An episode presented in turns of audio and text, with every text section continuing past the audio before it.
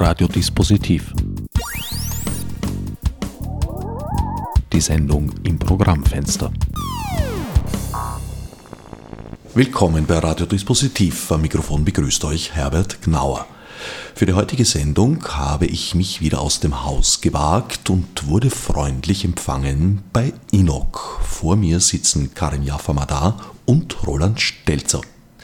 Grund unseres launigen Beisammenseins ist die bevorstehende alljährliche Robot Challenge. Die Robot Challenge hat 2004 das erste Mal stattgefunden in eher privatem Rahmen, wenn ich recht unterrichtet bin. Ja, damals war das wirklich in einem sehr, sehr intimen Rahmen. Wir waren eine kleine Gruppe, die ein bisschen mit Robotern und künstlicher Intelligenz experimentiert hat und haben uns überlegt, wie man vielleicht andere auch äh, motivieren könnte, da einzusteigen und haben einen kleinen Wettbewerb in einer Schule veranstaltet und da haben sage und schreibe sieben Roboter teilgenommen. Ich kann mich jetzt nicht einmal mehr erinnern, ob überhaupt einer das Ziel damals gefunden hat, meiner jedenfalls nicht. Was waren damals die Bewerbe? Damals gab es nur einen einzigen Bewerb. Ähm, das war der Hindernislauf. Da mussten die Roboter äh, in der Aula in der Spengergasse von einem Ende bis zum anderen Ende fahren und am Weg waren so Holzstaffeln aufgestellt, die man irgendwie ausweichen musste. Und wie gesagt, ich kann mich auch nicht erinnern, ob das einer bis zum Ziel wirklich geschafft hat. Inzwischen hat sich die Veranstaltung zu einem der größten Bewerbe dieser Art weltweit gemausert. Ich glaube, es sind rund 600 Roboter, die heuer gemeldet sind. Ja, also dieses Jahr sind um die 600 Roboter, äh, um die 840, glaube ich, äh, Teilnehmer aus 40 Ländern. Das heißt, es ist äh, sehr international und, und sehr, sehr viele Leute einfach. Und das macht es auch immer spannend, dass man die verschiedensten Leute sieht, jung und alt, also vom Schüler bis zum Pensionisten ist alles vertreten. Und einfach coole äh, Kreationen von den ganzen Teilnehmern. Der Aula als Veranstaltungsort seid ihr grundsätzlich treu geblieben, allerdings an anderem Ort. Es ist nicht mehr die Aula der HTL Spengergasse, sondern die Aula der Wissenschaften. Ja, genau. Also wir sind von der Spengergasse, von der Schule, eigentlich glaube ich war es die Kantine damals. Äh, da war der noch kleiner, da hat man es als großen Raum in Erinnerung.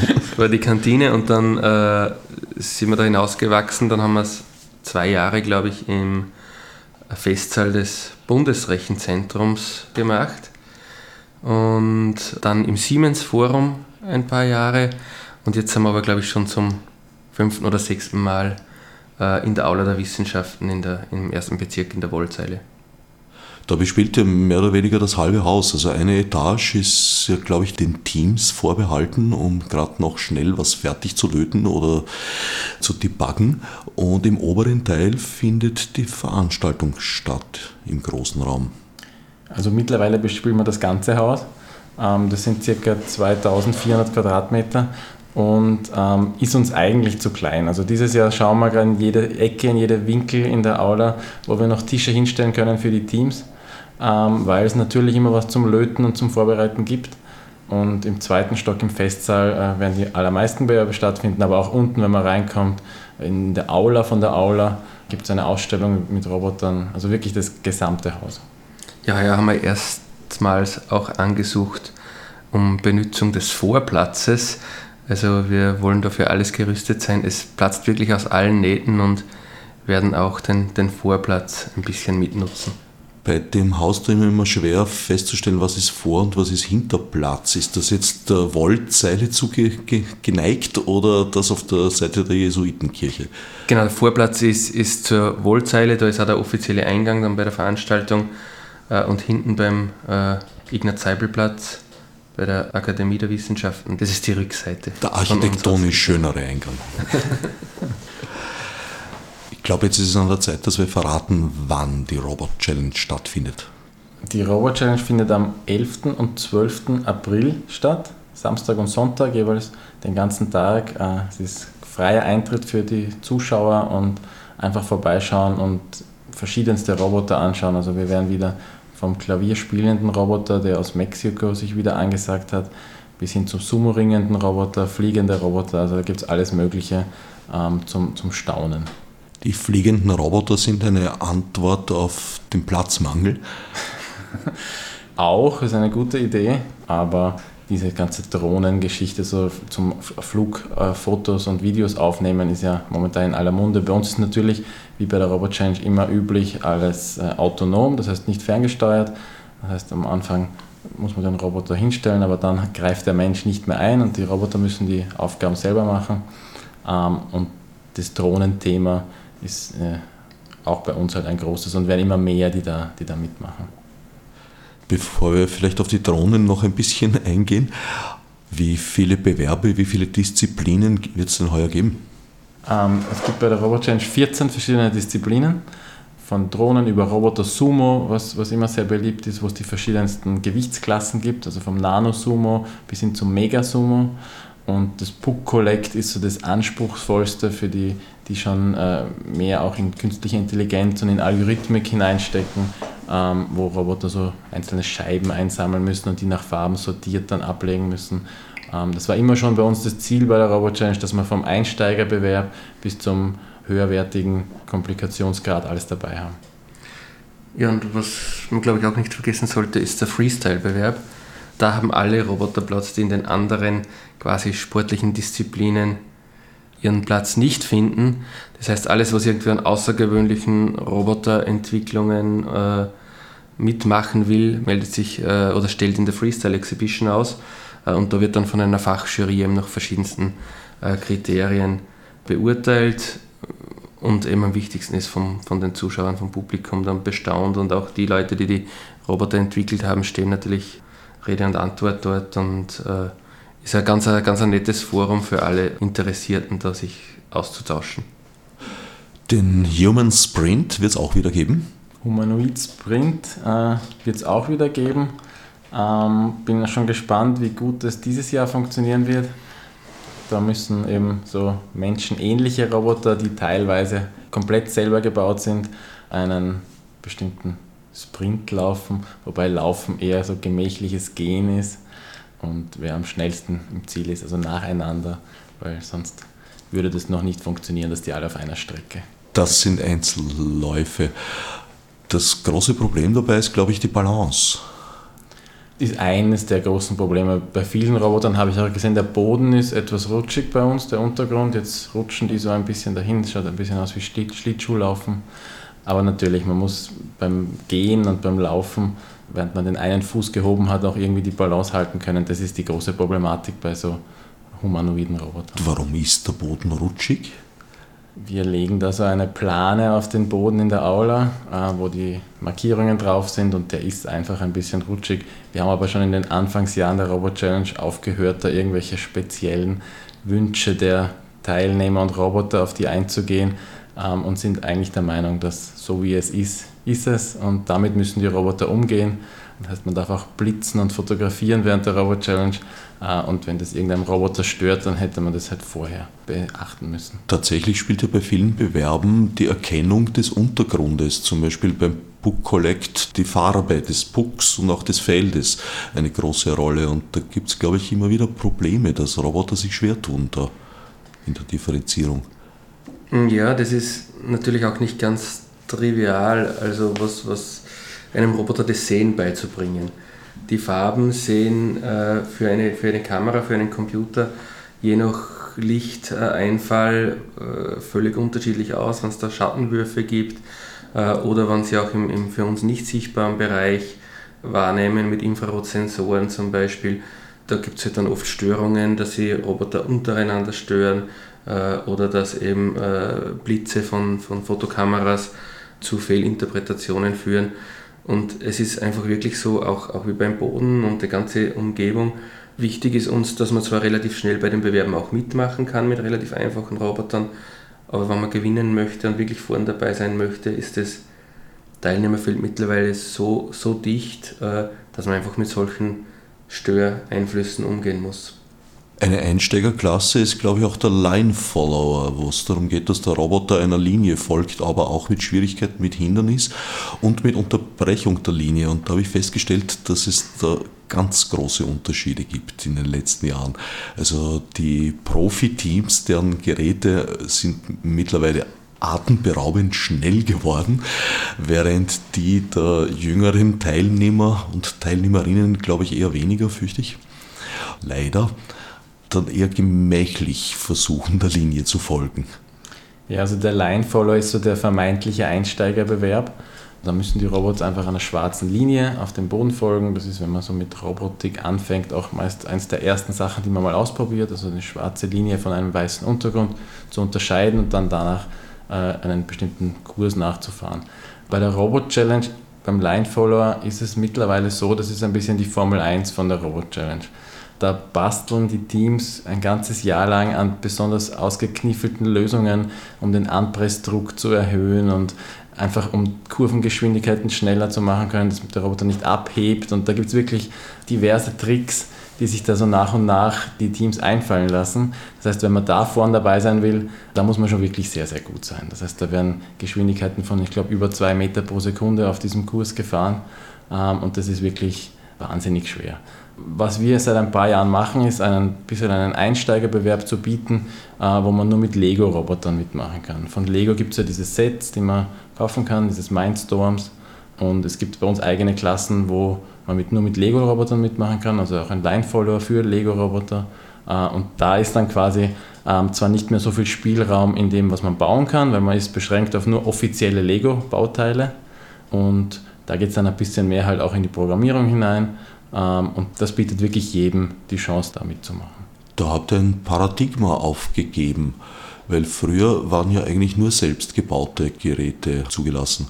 Was für uns immer wichtig war, ist, dass zumindest entweder in der Hardware oder in der Software ein substanzieller Eigenanteil dabei ist. Das heißt, äh, wir wollten nicht, dass man mit einem fertigen Roboter, den man so beim Konrad zum Beispiel kaufen kann, schon mit dem Programm, dass man einfach mit dem mitmacht.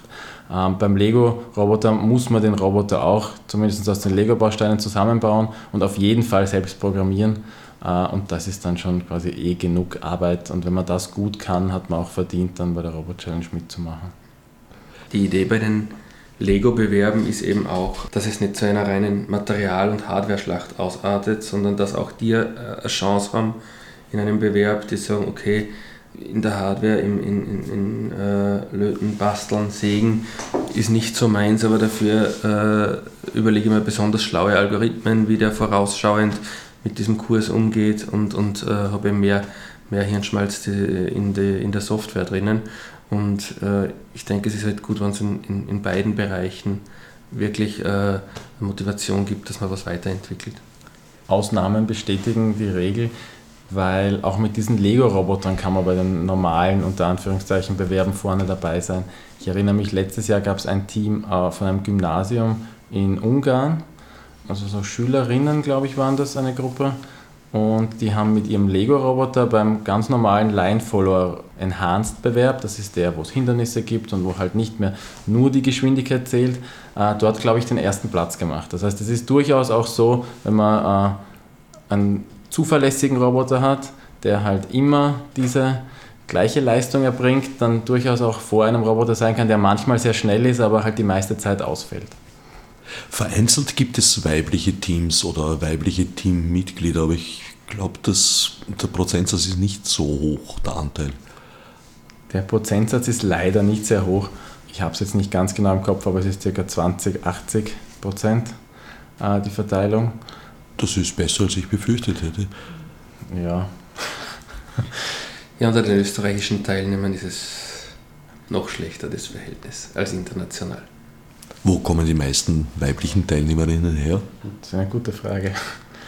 Die äh. meisten Teilnehmer, ist leichter zu beantworten, die kommen dieses Jahr aus Mexiko. Würde man vielleicht auch nicht meinen. Ähm, wir haben mit Mexiko vor zwei oder drei Jahren eine Kooperation angefangen. Die machen dort in Mexiko für die Robo Challenge Vorausscheidungen äh, und bewerben das dort lokal. Und es ist immer ganz unglaublich, was für große Mengen an, an, Interessenten es dann gibt, die sich halt auch die Reise nach Österreich leisten, weil das ist ja, ist ja nicht ohne. Das heißt, da kommen, glaube ich, 120 Leute aus Mexiko mit ihren Robotern. Auch die Türkei, Russland, Polen, solche Länder sind sehr stark vertreten. Österreich, muss man leider sagen, läuft dann eher so unter ferner Liefen, auch von der Menge der, der Teams und Roboter. Und das widerspiegelt sich dann meist auch im Ergebnis im Medaillenspiegel wieder. Ehemals war ja das hauseigene Happy Lab schon ein Zentrum, in dem viele der angetretenen Roboter gelötet, gesägt, gehämmert wurden. Ja, es gibt auch jetzt noch ein, ein, ein paar Teams, die bei uns hier im Happy Lab äh, entwickeln und basteln und bauen. Ich glaube auch vereinzelt welche, die, die wirklich auch gute Chancen haben, äh, vorne dabei zu sein. Also gerade diese Woche habe ich einen beobachtet, der eben einen Line-Follower-Roboter da gebaut, der hat die, die Felgen 3D gedruckt, eigene Gummimischungen dann drüber gegossen und, und, und dafür die Formen gefräst, Ventilatoren eingebaut, um den Anpressdruck zu erhöhen. Er hat mir dann erzählt, äh, sein Roboter, was hat der, 400 Watt Leistung oder so, aber nur für 10 Sekunden. Das heißt, er muss den Kurs in, er muss sowieso schnell sein, sonst geht ihm der Strom aus. In 10 Sekunden den Line-Follower-Kurs? der muss ja an der Sichtbarkeitsgrenze sein, so schnell. Ja, also da werden wir sehen, aber, aber da bin ich sehr zuversichtlich, äh, denn jetzt haben wir doch noch ein paar Wochen zum Bewerb und der ist jetzt schon am Fertigwerden und natürlich Carbon, Rahmen und, und alles.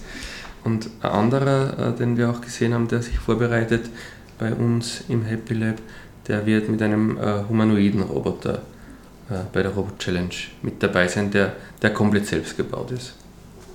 Die größte Sparte sind die Kampfsportarten, die Sumo-Ringer in, ich glaube, fünf Gewichtsklassen. Da kann ich mich erinnern, vor ein paar Jahren war da ein, ein litauischer Bewerber sehr stark. Master of Disaster. Ist der inzwischen zum Stammgast geworden? Ähm, ja, das ist der Vitali, der aber leider seit ein paar Jahren nicht mehr zur Rover Challenge kommt. Ich habe erst vor kurzem mit ihm wieder geemailt, ob er es dieses Jahr schafft. Ähm, und er kann leider nicht kommen. Er ist nach, äh, nach Großbritannien gezogen und hat dort wegen der Arbeit auch keine Zeit mehr an Robotern zu basteln. Tut ihm irrsinnig leid. In Großbritannien hat er keine Gruppe gefunden, die irgendwie mit ihm mitbastelt. Und allein ist es natürlich nur der halbe Spaß. Aber es gibt andere Teams, die, glaube ich, bei, mittlerweile bei weitem seinen Platz eingenommen haben. Ähm, also sei es aus Mexiko oder aus äh, Lettland gibt es immer eine größere Gruppe. Also aus dem Baltikum, dort sind die, diese Mega-Sumo-Roboter immer noch zu Hause. Ja. Heuer schickt auch nicht seine Familie als Vertretung, was glaube ich auch schon mal der Fall war. Ja, da hat immer die ganze Familie mitgebastelt. Also die, die von, der, von der Frau über die Tochter mussten alle, alle mittun. Insofern hat er seine Gruppe ja mit übersiedelt, hoffe ich, nach England. ja, er hat mir sogar erzählt, dass er ein, ein drittes Kind, glaube ich, bekommt. Vielleicht, vielleicht mit dem dann in, in Zukunft. Versteht, das bindet Ressourcen. Was konkret ist die Aufgabenstellung bei den Sumo-Robotern? Ja, bei den Sumo-Robotern ist es so wie, wie im äh, normalen Sumo-Ringen unter den Menschen auch. Es treten zwei gegeneinander an und wer den anderen äh, aus dem Ring befördert, hat gewonnen. Und so ist es eben auch bei den Robotern. Da gibt es keine weiteren Regeln, die da irgendwelche Fairnessgebote oder sowas. Die dürfen mit allen Mitteln einander austricksen und aus dem Ring buxieren? Ja, es gibt schon so, so Fair Play. Äh, Gepflogenheiten, also dass man eben nicht äh, darauf abzielen darf, den anderen zu beschädigen oder zu, zu vernichten, äh, sondern es geht wirklich darum, äh, den anderen zu finden und eben aus dem Ring zu befördern, hinauszuschieben. Aber im Prinzip ist es sehr, sehr einfach. Das macht es natürlich auch für die Zuschauer entsprechend spannend und, und, und äh, leicht zu, zu verstehen, was, was da abgeht.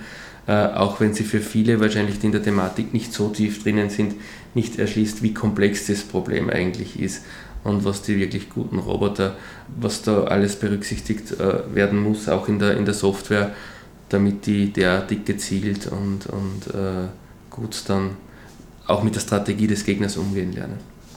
Es wird uns dieses Jahr auch wieder äh, aus Japan ein Gast besuchen, Takeshi Kanai, der dort bei Fujisoft arbeitet, die diesen Bewerb überhaupt ins Leben gerufen haben. Das heißt, vor über 20 Jahren haben die mit diesem Roboter Sumo angefangen, um Mitarbeiter zu finden eigentlich. Das war so ein äh, Recruiting-Programm von denen äh, und machen das immer noch. Jährlich gibt es in Japan den All Japan Robot Sumo Tournament. Das heißt, das ist ein großer Wettbewerb, wo man äh, eigentlich nur als Japaner mitmachen kann, wenn man vorher in irgendwelchen Ausscheidungen gewonnen hat. Äh, und manche Bewerber weltweit können auch auf Einladung sozusagen dort Teilnehmer entsenden und wir sind da mit der Robot Challenge auch dabei. Das heißt, wenn man die Robot Challenge gewinnt, dann bekommt man bei der Robot Challenge ein Zertifikat von dem Herrn Kanai überreicht und darf dann auch nach Tokio fahren zum All Japan Robot Sumo. Ist natürlich auch eine tolle Sache. Japan ist ja traditionell eines der großen weltweiten Zentren der Robotik. Ja, also bei den, bei den mobilen Robotern auch im, im, im Speziellen, wie der Karim schon erwähnt hat, das Roboter Sumo, das wurde ja dort erfunden. Natürlich hat auch das humanoide Sumo dort gewisse Tradition. Äh, auch sonst in der, in der Robotik sind sie traditionell sehr stark und die haben das äh, teilweise institutionalisiert, also wirklich in ihren Lehrplänen drinnen, auch bei diesem äh, Sumo-Roboter-Turnier in Japan. Der Takeshi hat uns da seine Pläne gezeigt. Das ist ein, eigentlich ein, ein, landesweites Turnier, mit, äh, wo sich halt immer weiter verdichtet dann und so Zwischenrunden und, und Vorausscheidungen und dann im, im Finale eben in Tokio geht es dann richtig zur Sache. Also die haben das wirklich im, in den Lehrplänen, in den Schulen fest verankert. Ich kann mich auch noch erinnern, Asimov von Honda war eine Zeit lang so die Entwicklungsspitze bei den humanoiden Robotern. Gibt es den noch? Steigt er noch seine Stufen? Fällt er, stolpert er noch darüber oder kann er es inzwischen? Ich habe jetzt auch schon länger nichts gehört, aber ich glaube, was ich äh, vor einiger Zeit auch mal gesehen habe, ist, dass die in Japan so Messeroboter haben, die wirklich schon sehr menschenähnlich auch ausschauen. Das heißt, wo man schon zweimal hinschauen muss, ob das jetzt eine Dame war das in dem Fall oder ein, oder ein Roboter ist. Und da tut sich, glaube ich, jetzt auch einfach vom Aussehen her sehr viel. Also die schauen dann wirklich so aus wie Menschen. Ja, da geht ja die Entwicklung sehr stark in, in Richtung äh, Unterstützung in, von äh, behinderten oder älteren Menschen. Und da spielt es auch eine sehr große Rolle, die oft von den Technikern eben unterschätzt wird. Wie wird denn dieser Roboter dann wahrgenommen? Äh, wird er als Maschine wahrgenommen oder dann doch irgendwie durch seine äh, Bewegungsabläufe, durch das Aussehen. Und da ist eben auch eine große Anstrengung derzeit drinnen, dass eben diese, diese Maschinen eben wirklich immer menschlicher oder menschenähnlicher agieren auch. Um die Akzeptanz zu erhöhen. Genau. Während beim Rasenmäher-Roboter das den Leuten wahrscheinlich eher egal ist, ob der jetzt ausschaut wie die Tante Mizi. Anzunehmen, ja. Ja, beim Pool putzenden Roboter ist auch Hauptsache, der Pool ist nachher sauber. Ja, bei der Poolboy, vielleicht wünschen sich da manche äh, auch ein anderes Aussehen. In welchen Bereichen ist denn in den nächsten Jahren am ehesten ein, ein Vordringen der Robotik im Alltag zu erwarten? Ich glaube, dass man sich das nicht so vorstellen darf, da kommt jetzt ein Roboter und der ersetzt jetzt irgendwas, was da war, äh, sondern dass das eher ein schleichender Prozess ist, dass, dass auch die, die Grenzen zwischen herkömmlichen Maschinen und Roboter immer mehr verschwimmen. Ich meine, vor ein paar Jahrzehnten hat man ein genaues Bild gehabt im Kopf, wie ein Roboter ausschaut. Der schaut aus wie ein, wie ein bisschen eckiger Mensch, der irgendwie blinkt und vielleicht Antennen hat. An Nasen haben es alle gehabt, ja, kann ich mich erinnern. und äh, ich kann mich erinnern, also wir machen ja das jetzt schon seit äh, einigen Jahren durch die Robot Challenge und in den ersten Jahren waren dann sehr viele Leute wirklich enttäuscht, wie sie gekommen sind und dann haben sie diese, diese Wagerl herumfahren sehen in den Wettbewerben und haben dann gesagt, ja und wo sind jetzt die Roboter? Und mittlerweile sieht man da, dass das, dass das einfach auch immer mehr verschwimmt. Was ist jetzt eine Maschine? Was ist ein Roboter? Eine Waschmaschine mit viel Intelligenz ist ein Roboter oder nicht, weil sie sich nicht bewegt. Manche bewegen sich, obwohl sie nicht sollen und so weiter. Und ich glaube, dass das immer mehr verschwimmt und in die andere Richtung auch äh, zwischen Mensch und Maschine, Mensch und Roboter wird es auch immer mehr verschwimmen. Und, und das ist, wie gesagt, ich glaube, ein schleichender Prozess in allen, in allen Bereichen, wo halt die Automatisierung voranschreitet, wo die technischen Hilfsmittel intelligenter werden, immer mehr selbstständige Entscheidungen treffen, äh, wie immer man dann zu dieser Entwicklung steht. Aber ich, ich denke, das, das wird einfach so voranschreiten. Gibt es eine allgemeingültige Definition des Begriffs Roboter oder kann man praktisch jede Maschine, die bis zu einem gewissen Grad autonom agiert, als Roboter bezeichnen? Ich weiß nicht mal, ob das autonom so wichtig ist, weil Äh, diese ganzen Maschinen, die in Fabrikshallen stehen und Autos zusammenbauen oder sonstige Geräte, werden auch gemeinhin als Roboter bezeichnet, obwohl da alles vorgegeben ist, was der macht und einfach nur bestimmte Abläufe nacheinander durchgeführt werden und am Schluss ist halt irgendwie ein Auto fertig. Ist auch ein Roboter. Das heißt, ähm, ist grundsätzlich ein sehr weiter Begriff. Wenn wir halt so von Robotern reden, meinen wir halt meist irgendwas, was autonom mit Intelligenz irgendwelche Aufgaben löst, wo es vielleicht die Umgebung wahrnehmen muss und dann irgendwie darauf basierend irgendwelche Entscheidungen trifft. Also ich glaube, im allgemeinen Sprachgebrauch ist das irgendwie so die Definition, aber ein Roboter ist sonst sehr viel. Welche Aufgabenstellung ist den Flugrobotern vorbehalten, außer dass sie durch Agieren über den Köpfen raumsparend sind? Die Aufgabe bei der Robot Challenge ist wie bei den anderen Bewerben auch, dass die äh, Roboter autonom agieren, nicht ferngesteuert und die müssen Achter fliegen. Also da sind zwei so äh, Steher aufgestellt und da müssen sie Achterfiguren herumfliegen und zwar möglichst viele in möglichst kurzer Zeit. So einfach ist die Aufgabenstellung, so schwierig stellt sie sich dann in der, in der Praxis dar. Man muss eben nicht nur in zwei Dimensionen da agieren, sondern halt auch Höhe halten muss irgendwie auch diese Begrenzungen wahrnehmen. Es gibt eine strichlierte Linie am Boden zur Orientierung. Äh, man muss sich vorstellen, also ich habe selbst einmal probiert, so einen, einen, einen Hubschrauber, einen Modellhubschrauber fernzusteuern, wie schwierig mir das allein schon fällt äh, und das muss da irgendwie alles halt der Computer dann allein machen. Ja, also das ist die Aufgabenstellung. Interessant ist dann wieder, wie es die Teams lösen. Äh, und das ist immer das Spannende. Bei der Robot Challenge sieht man lauter kreative Ansätze für so kompliziertere Aufgabenstellungen. Also mein Lieblingsroboter beim, bei diesem Air Race ist einer, der eigentlich aus zwei Teilen besteht. Also es gibt die fliegende Drohne und dann hat er noch einen Wagal, so einen fahrenden Roboter gebaut der dieser Linie am Boden nachfährt. Und auf diesem Roboter war ein Kreuz drauf und der Roboter oben musste quasi nur mehr das Kreuz erkennen, was leichter war als diese Linie und ist quasi nur dem Wagal nachgefahren. Hat super funktioniert, ähm, hat da glaube ich auch vor zwei Jahren mit dem System gewonnen. Weiß nicht, ob die wieder mitmachen, aber das sind einfach so schöne Lösungsansätze, an die man vielleicht vorher gar nicht gedacht hätte. Ähm, und wir versuchen das auch äh, Reglement so offen zu halten, dass man halt auch solche Lösungsansätze irgendwie sieht. Ja, das Jahr darauf ist es dann schon von mehreren Teams diese Idee natürlich auch übernommen worden. Die bodengesteuerte Drohne. Genau. Aber das macht ja den, den Platzgewinn wieder zunichte, wenn der am Boden auch fahren muss. Wir müssen sowieso für dieses Air Race einen Käfig aufbauen mit, mit Netz, dass die Zuschauer auch gesichert sind. Also der Platzgewinn hält sich sowieso in Grenzen. Wer ist im Käfig? Der fliegende Roboter oder die Zuschauer? das ist Ansichtssache. Gibt es vorher einen Test, ob die Geräte tatsächlich so weit flugtauglich sind, dass man sie da über die Köpfe der Leute loslassen kann? Ja, also es gibt einen, einen kurzen Test, um zu sehen, ob die überhaupt fliegen können äh, und Höhe halten können vor allem. Ähm, aber wenn, wenn das erledigt ist, dann gibt es halt den Bewerb, wo der Roboter allein in dem Käfig seine Runden dreht. Also doch der Roboter im Käfig, nicht der Mensch. Wie groß ist die Distanz? zwischen den Mittelpunkten der Achterschleifen. Der ganze Käfig ist 10 Meter und 8 Meter ist zwischen diesen Pollern. Gibt es da eine, eine Maximalgröße für die Flugroboter? Oder ist das allein durch den Käfig und den engen Wenderadius schon Im, im Prinzip, Im Prinzip ist es durch den engen Raum relativ eingeschränkt.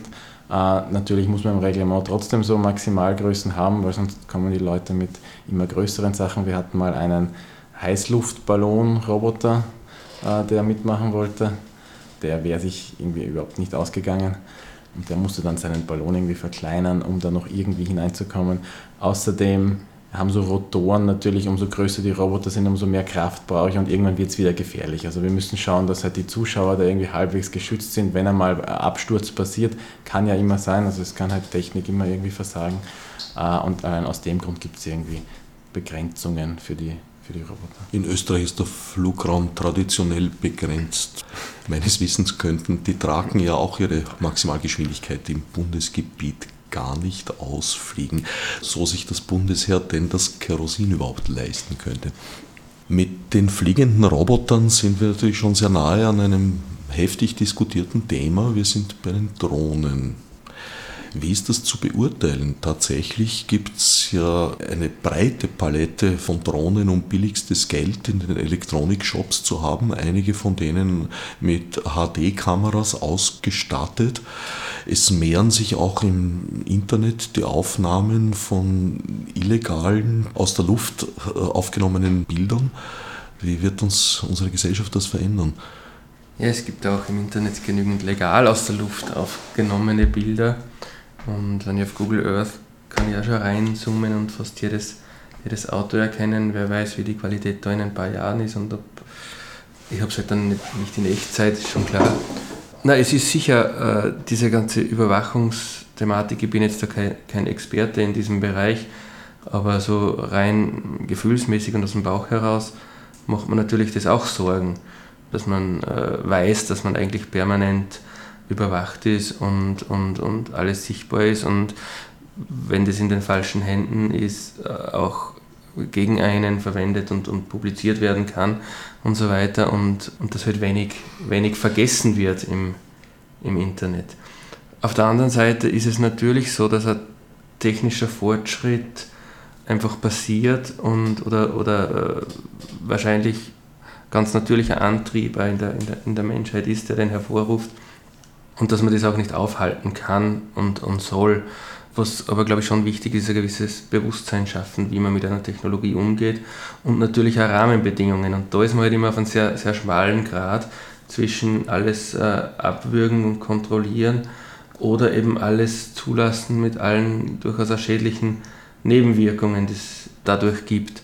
Tendenziell bin ich eher auf der offeneren Seite, wo ich sage, es gibt Möglichkeiten, aber man muss halt einfach doch schauen, dass, das, dass ein Bewusstsein geschaffen ist, dass jeder so gut es geht, verantwortungsvoll auch damit umgeht. Vielen, die da Aufnahmen machen, ist es ja nicht bewusst, dass sie da äh, wem schaden können oder wollen. Die allermeisten machen ja das nicht, äh, nicht deswegen, um irgendwo, irgendwo wen zu kontrollieren, zu überwachen oder sonst was. Aber es gibt halt auch einige wenige, die das eben der Form machen. Ja. Sehr eindrucksvoll auch seinerzeit die Flagge, die über das Fußballfeld gezogen wurde. Es ist nicht ganz auszuschließen, dass in einem der nächsten Jahre vielleicht Bewerber schon mit ihrem autonom gesteuerten Google-Auto anreisen. Wenn ich das jetzt in Verbindung setze mit dem deklarierten Plan von Google, ein Satellitennetz aufzubauen, wird mir schon ein wenig schwummrig. Auf der anderen Seite äh, ist halt das lange Autofahren was, was mich überhaupt nicht gefällt. Also ich würde schon sehr, sehr begrüßen, wenn ich nicht immer da wie ein interessierter Affe hinter dem Lenkrad sitzen müsste, um irgendwo hinzukommen. Aber ja. Du wärst also ein potenzieller Käufer des Google Cars. Ob ich ein Käufer des Google Cars wäre, weiß ich nicht. Aber ich sehne mich jetzt schon sehr oft danach, nicht selbst lenken zu müssen. Meine, gut, man kann auch, sich leisten kann, einen Chauffeur haben, der das für einen übernimmt. Aber die Taktik lautet also gewissermaßen Bewusstsein schaffen und schärfen, dadurch, dass ihr Leute selbst in die Lage versetzt, im Happy Lab sich mit dieser Technologie aktiv auseinanderzusetzen und es damit nicht sozusagen zu einer Geheimwissenschaft wird? Ja, also auch die Robot Challenge ähm, hat ja als Zielgruppe hauptsächlich junge Menschen. Also das ist natürlich ist es offen, aber die, die allermeisten sind irgendwie Schüler, Studenten, die das irgendwie halt neu zu diesem Thema kommen und, und sich halt neu damit auseinandersetzen.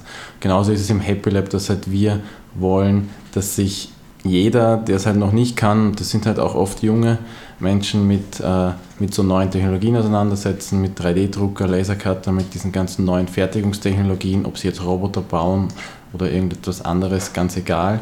Einfach um auch Bewusstsein zu schaffen, dass sich halt da was ändert. Beim einen sind es vielleicht mit der Robotik äh, irgendetwas, beim Happy Lab ist es halt mehr veränderte Produktionswege und, und damit einhergehend irgendwie Veränderungen in der Gesellschaft. Aber das soll es halt mitunter auch ein Grund, das aufzuzeigen.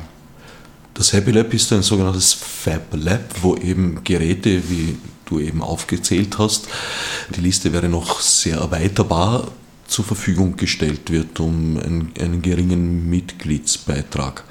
Inzwischen gibt es schon zwei davon. Ihr betreibt das Stamm Happy Lab hier in der Haussteinstraße in Wien. Es gibt inzwischen eine Filiale unter Anführungsstrichen in Salzburg. Wie sind denn die Erfahrungen? Die Erfahrungen zeigen, dass die Salzburger nicht viel anders sind. Ähm, das heißt, auch dort wird das sehr gut angenommen.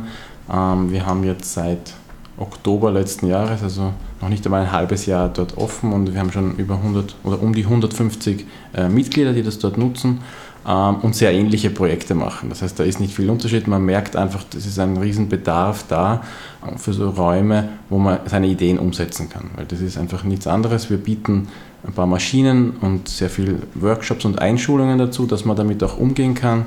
Und dann sind die Leute gefragt, die einfach coole Ideen umsetzen wollen. Und vom Geburtstagsgeschenk bis hin zum Hightech-Prototypen vom nächsten Google-Gründer äh, ist, ist da alles möglich und auch alles erwünscht. Und die Philosophie dahinter ist einfach so vielen Leuten das möglich zu machen, dass die eine oder andere gute Idee halt da auch dabei ist. Also wir sagen immer, wenn man äh, eine Masse, eine große Masse ansprechen kann, dann ist die Chance viel höher, dass da auch die guten Ideen dabei sind. Ich habe das Happy Lab eigentlich, also das Wiener Happy Lab immer als einen Ort der Begegnung von Menschen aus ganz verschiedenen Bereichen kennengelernt, auch verschiedenster Altersstufen.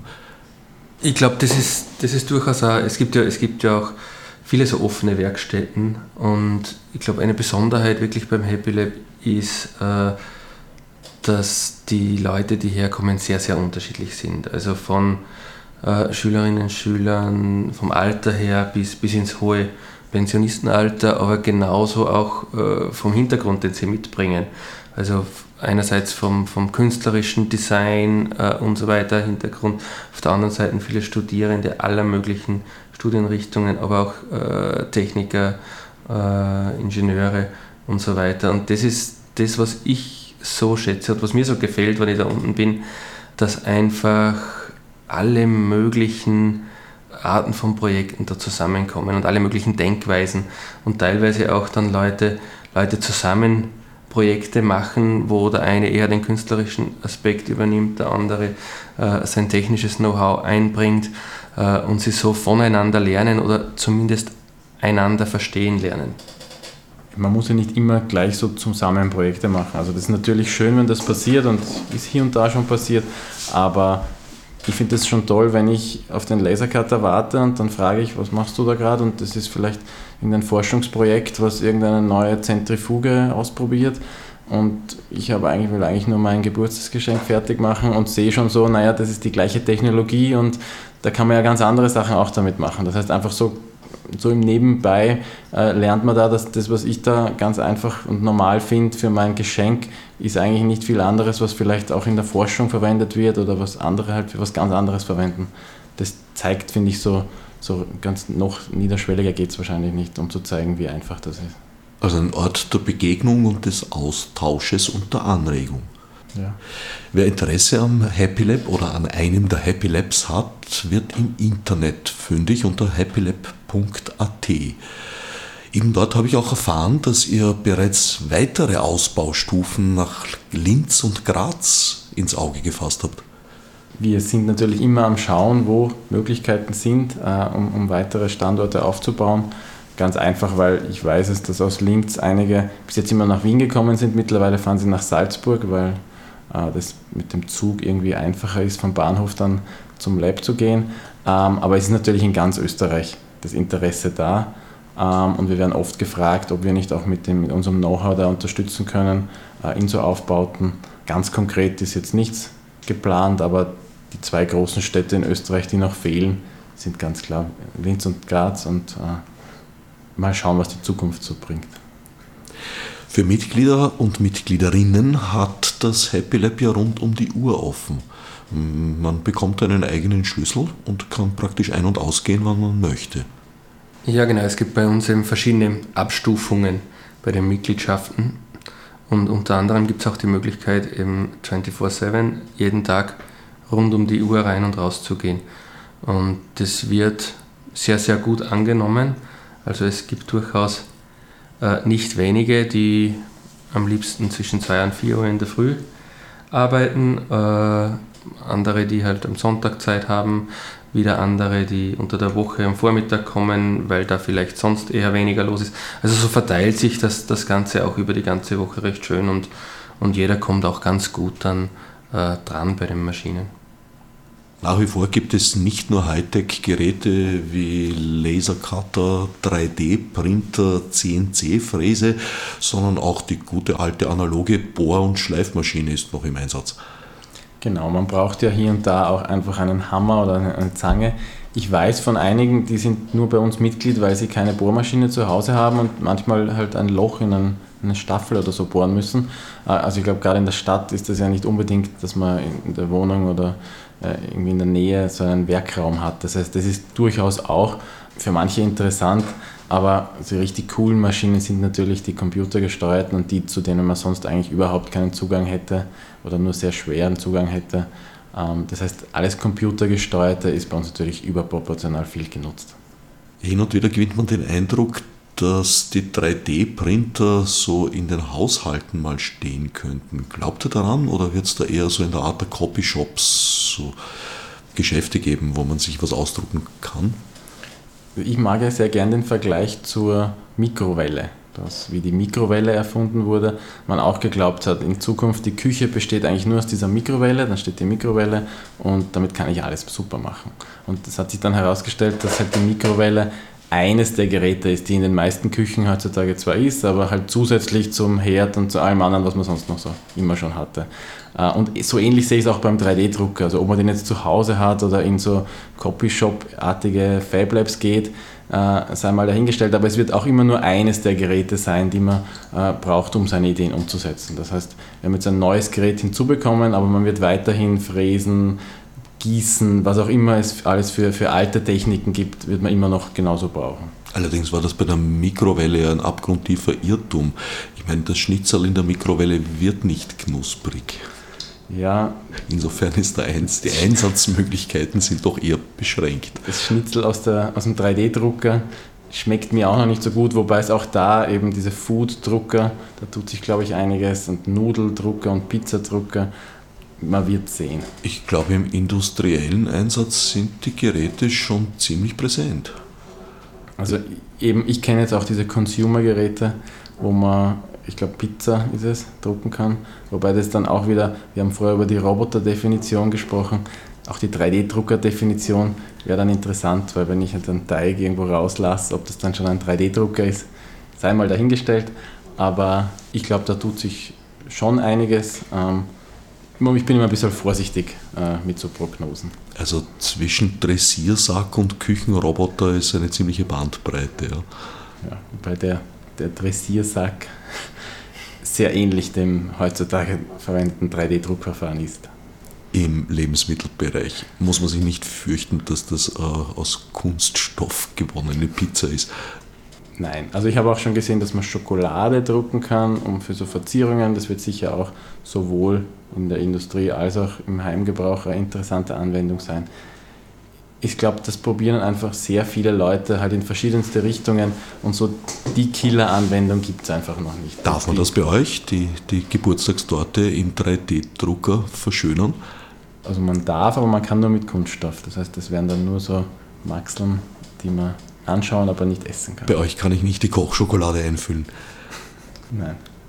Auch da ist es wieder so, dass halt vermeintlich der 3D-Drucker vielleicht ein, ein, das richtige Gerät ist, aber dann stellt sich heraus, dass man mit dem Lasercutter vielleicht viel schönere Tortenverzierungen machen kann. Das heißt, ich habe selber meine Hochzeitstorte mit so einem Buchstaben aus dem Lasercutter verziert und ich weiß, dass äh, ein paar von einer Bäckerei bei uns wer Mitglied ist und der hat, glaube ich, auch noch nie mit dem 3D-Drucker was gemacht, aber schon oft mit dem Lasercutter. Das heißt, ist immer die Frage, was ist das richtige Gerät? Und da sehe ich auch ein bisschen unsere Aufgabe, ähm, einfach den Leuten verschiedene Möglichkeiten zu zeigen. Dann muss natürlich jeder für sich auswählen, was ist die richtige. Aber wenn man es nicht kennt, dann tut man sich mit dem Auswählen auch immer schwer. Die Frage war ja vorhin auch ein bisschen in die Richtung, wird nicht jeder dann sowieso den 3D-Drucker zu Hause haben und braucht man dann überhaupt im Happy Lab noch zum Beispiel oder wie wird es dann sein? Und ich denke, erstens glaube ich, dass die 3D-Drucker in einigen Jahren äh, andere Sachen drucken werden oder anders aussehen werden wie jetzt. Das heißt, wenn ich mir einen normalen Computerdrucker jetzt äh, anschaue, weiß ich nicht, vor 20 Jahren der, der Nadeldrucker, Da hätte ich mir wahrscheinlich auch kein Bild ausgedruckt, das ich mir dann an die Wand hänge, weil es so wunderschön ist. Und äh, jetzt kann man halt da sehr viel schon zu Hause machen. Also die Qualität wird genauso da steigen und die Möglichkeiten. Äh, und man wird dann einiges sicher sich zu Hause ausdrucken. Aber um bei dem normalen Drucker, bei dem Vergleich zu bleiben, am Brief drucke ich mir jetzt zu Hause aus. Wenn ich ein Plakat brauche, gehe ich halt auch irgendwo zu einem Professionisten, irgendwo in einem Copyshop oder in einer Druckerei. Und so wird man sicher nicht äh, den 3D-Drucker, der alles in jeder Qualität Druck zu Hause haben, aber für die gängigsten Anwendungen, die, wie der Karim schon gesagt hat, diese Killer-Applikation ist noch nicht so ganz greifbar, aber wenn es die einmal gibt für die gängigen Anwendungen, wird man das Gerät zu Hause haben. Für Spezialanwendungen wird man zu speziellen Dienstleistern gehen. Träger hinter all diesen Aktivitäten, sowohl was Robot Challenge betrifft, als auch die Happy Labs, ist der Verein INOC inok.at ebenfalls im Internet zu finden. Ihr selbst habt lange Jahre hindurch ein Flaggschiff entwickelt, das legendäre Robot, das tatsächlich auch bei internationalen Bewerben von Anfang an reüssiert hat und zuletzt, glaube ich, in einem äh, zoologischen Experiment beteiligt war. Wie geht es dem Robot? Ja, dem Boot wird jetzt aufgrund der frühlingshaften Temperaturen auch wieder etwas wärmer, so wie uns. Aber es steht leider nicht im Wasser, sondern in einer Garage auf einem Anhänger. Das angesprochene zoologische Experiment, das ist auch schon eine Zeit aus jetzt leider, aber da haben wir in der Ostsee nach Schweinswalen gesucht. Da ist das Boot eben autonom im Meer herumgesegelt und, und hat eben da akustisch die Schweinswalpopulation aufgenommen. Das war eine sehr, sehr spannende Geschichte. Derzeit haben wir leider keine Ressourcen, um das Projekt weiterzuführen. Und das, das Boot steht in einer Garage, wird aber einen kleinen Gastauftritt haben bei der Robot Challenge. Nicht im Wasser, aber am Vorplatz wird es aufgestellt werden und wird man sich das Boot anschauen können. Mit einem nicht autonomen Fahrzeug hingeschleppt. Mit einem nicht autonomen Fahrzeug hingeschleppt, ganz genau. Vielleicht sagen wir nochmal die Veranstaltungsdaten. Die Robot Challenge wird am Wochenende 11. 12. April äh, in der Aula der Wissenschaften in der Wollzeile stattfinden. Es wird beide Tage ganztägig, also von 10 Uhr Vormittag bis ca. 18 Uhr am Abend werden die Bewerbe sein. Der Eintritt ist frei. Neben den Bewerben gibt es auch eine Ausstellung. Genau, es ist Teil der Robot Challenge, ist die äh, Freestyle-Ausstellung wo ganz besondere Roboter, die quasi nicht in eine der bestimmten Kategorien hineinpassen, äh, hergezeigt werden. Auch da wird der Beste prämiert und bekommt einen Preis. Also der Beste ist da immer relativ. Eine Jury, internationale Jury wird das bewerten, äh, wobei das ganz schwer ist, weil es natürlich sehr schwer zu vergleichen sind, die Roboter, die da kommen. Ich erinnere mich letztes Jahr an einen seifenblasenden Roboter, einen klavierspielenden Roboter und also einen besonders kleinen oder besonders großen Roboter. Also die lustigsten und verschiedensten, äh, ausgetüftelsten Kreationen kann man da sehen. Sehr viele Studentenprojekte, die irgendwie ihre Abschlussarbeit oder so im Rahmen der Robot Challenge auch präsentieren. Also das ist immer ganz spannend, da durchzuschauen. Ähm, und gibt es auch vielleicht Inspiration, was, an was man selber arbeiten könnte und was man selber vielleicht ausprobieren will. Wer jetzt nicht schnell genug war beim Mitschreiben der Daten, wird natürlich auch im Internet fündig unter robotchallenge.at. Robot Challenge in einem Wort geschrieben. Ihr habt euch also aus der aktiven Entwicklung zurückgezogen und euch mehr aufs, aufs Schaffen von Möglichkeiten verlegt. Ja, so kann man es wahrscheinlich schön, schön beschreiben. Es ist, hat sich irgendwann herausgestellt, so spannend alles Mögliche sein mag, man kann nicht alles machen. Äh, und wenn man die Möglichkeit hat, mit, mit dem, was, was da aufgebaut wurde in einem großen Team, mit der Robot Challenge, mit dem Happy Lab und so weiter, als Multiplikator sozusagen tätig zu werden und anderen die Möglichkeit zu geben, ihre Ideen, ihre Vorstellungen umzusetzen, dann ist das, glaube ich, eine sehr, sehr spannende und ausfüllende Aufgabe. Und nachdem der Tag nur 24 Stunden hat, haben wir uns jetzt auf, darauf konzentriert. Wie weit spielt bei den Robotern in den Bewerben Artificial Intelligence, künstliche Intelligenz eine Rolle? Also Alles das, was man da sieht, ist äh, eine Art von künstlicher Intelligenz. Die Roboter werden ja nicht vorprogrammiert, das heißt, die wissen halt nur auch die, die grundlegenden Regeln, dass weiß ich nicht, Sumo-Ring zum Beispiel eine weiße Linie drumherum hat äh, und allein aus dem Grund müssen sie halt dann mit diesen Umgebungswerten, die sie über Sensoren einlesen, irgendwas machen ähm, und mehr oder weniger intelligent reagieren und das ist halt die künstliche Intelligenz, wie gut quasi der Algorithmus damit unvorhersehbaren Aufgabenstellungen umgehen kann, wenn der andere Roboter äh, im Spiel ist, macht es natürlich irrsinnig komplex äh, und dann da noch irgendwie was Vernünftiges zu machen, ist, würde ich sagen, künstliche Intelligenz. Bei den Sumo-Klassen, wie klein kann man sich da die kleinste vorstellen und wie groß die größte? Bei den Sumo-Klassen beginnt es beim sogenannten Nano-Sumo und da sind die Roboter schon wirklich sehr klein, 2,5 mal 2,5 cm, also so ein Würfel und ähm, maximal 25 Gramm. Und das ist dann wirklich auch toll zu sehen, wirklich so klein, da kriegt man auch die Motoren schon nicht mehr so leicht und die Batterien und alles, was man halt so für einen Roboter braucht, äh, wirklich auf so kleinen Raum unterzubringen. Also es ist wirklich schon Miniaturisierung, die da im Spiel ist und was vor ein paar Jahren wahrscheinlich so noch gar nicht möglich gewesen wäre. Also dass man überhaupt so kleine Sachen baut. Äh, in der Größe ist es dann nicht so schlimm. Also die, unsere größten Roboter sind 20 x 20 cm und bis maximal 3 Kilo. Größer könnte man wahrscheinlich noch recht einfach bauen, aber dann wird es halt schon recht gefährlich. Äh, wenn man diesen Robotern zuschaut, ist das schon eine irrsinnige Kraft dahinter und ich möchte nicht gegen so einen Roboter im Ring stehen. Ich glaube, das kann schon auch wehtun, wenn der gegen den Fuß fährt. Empfohlenes Ausflugsziel am 11. und 12. April die Aula der Wissenschaften. Zu betreten entweder vom Ignaz-Seipel-Platz oder der Wollzeile. Ich danke Roland Stelzer und Karim Jaff Amadar für das Gespräch.